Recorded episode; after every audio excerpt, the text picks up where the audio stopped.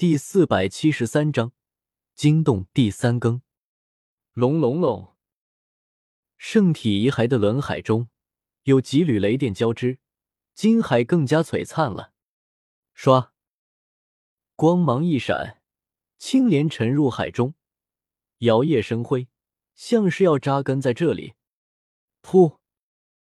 突然间，轮海中运生的神力冲向这具肉身的四肢百骸。如潮水般汹涌，叶天秀甚至顿时生出一种奇异的错觉，这具肉身像是他的身体一般，他感觉像是可以将其控制起来。青莲摇动，绿光闪烁，他神念一动，一根手指轻动了一下，这不是他的手指，而是这具遗骸的，但却在他的控制下动了起来。青莲摇动，扎根轮海中。绿光洒出，震出更多的神力。叶天秀再次尝试了一下，心念一动，霍的一下子抬起了一条手臂。不远处，包括大黑狗在内，几人都惊了一跳，寂灭多年的圣体竟然动了！轰！轮海中震出的神力更多了。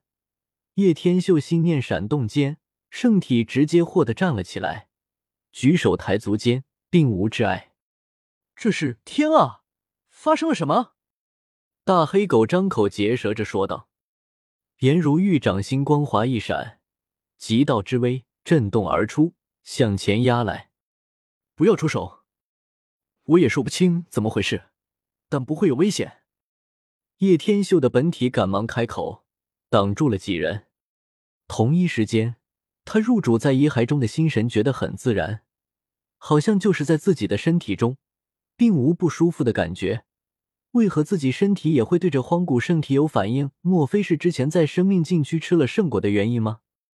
在极道之威下，他心念一动，轮海中锵锵作响。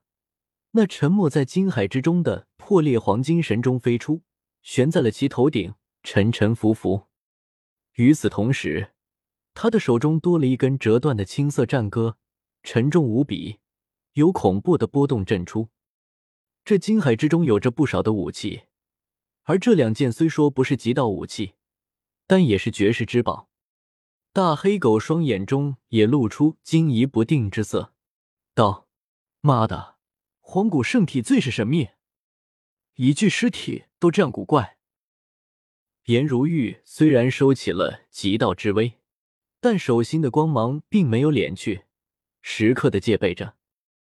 叶天秀的本体与遗骸对面而立，他们相互看着，这是一种奇异的感觉，因为此刻都是他自己。他知道这具荒古圣体拥有着无上的实力，而且还会给叶凡得到无上的传承，因此为了阻止叶凡见这具骨骸，所以必须要先一步。只是万万没有想到的是，连自己也可以似乎得到这个传承，这真的是意外之喜。突然。他心中一震，荒古圣体遗骸中轮海内的神力溢出后，按照某种玄秘的路线运转了起来。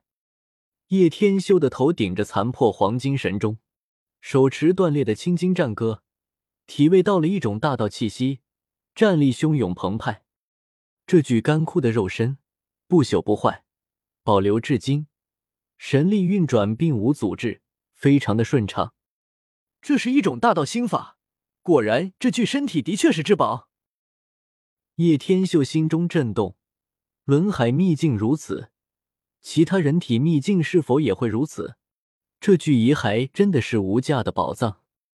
叶天秀心中一动，神识一片空灵，仔细把握，认真揣摩，他越发觉得玄奥。这是单一秘境的修行秘术。他心中震动，与传说对比。得出这样一个结论：上古的修士，有地人只修一个秘境，终一生都不会踏入其他秘境。传说，只修一个秘境的上古大能会有九生九死的蜕变，最终破茧化蝶，归于大圆满，始意出关，便十方云动，异象冲天。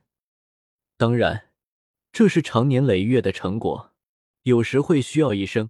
并非一蹴而就。单一秘境的修行，不仅需要强大的心法，还要一些古老地秘术相符。他感觉到了大道的契机，足以说明这种秘术的玄奥，堪与道经相提并论，能与之匹配。在感悟了这种大道机缘后，偌大的金色苦海恢复一片寂静，浪涛已平复，里面什么也没有，空空荡荡。唰，光芒一闪，悬在其头上的神钟沉入轮海，青金战歌也一闪而没。回归体内，他打坐在地，按照原来的姿势，宝相庄严，盘坐在诸多宝物间。青莲摇动，无尽神力被汲取回来。金色地苦海慢慢暗淡，最终干涸。绿光闪烁，青莲冲出，相伴叶天秀身旁。心念一动，彻底回归他自己的体中。这具肉身自己必须得要，看来是要与青椒王好好谈一谈了。叶天秀当然不至于明抢，他相信总会有青椒王需要的东西。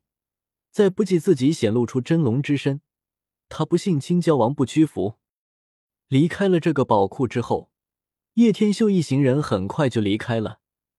不过接下来的几天中，青椒王似乎也察觉到了异动，从闭关之中出来了。还有孔雀王也是如此。叶天秀知道那个荒古圣体的波动如此之大，两人怎么可能没有察觉的？所以一直都在等待着两人的出现。我道是谁？原来是你这家伙过来了！一过来就造成波动如此之大，实在是不安分。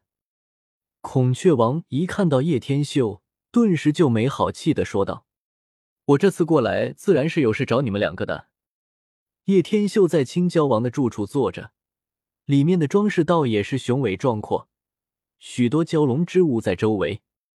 有何事？青椒王倒是与叶天秀不熟悉，不过此人三番两次的都有出手救过他们，而且实力强横，倒是值得结交。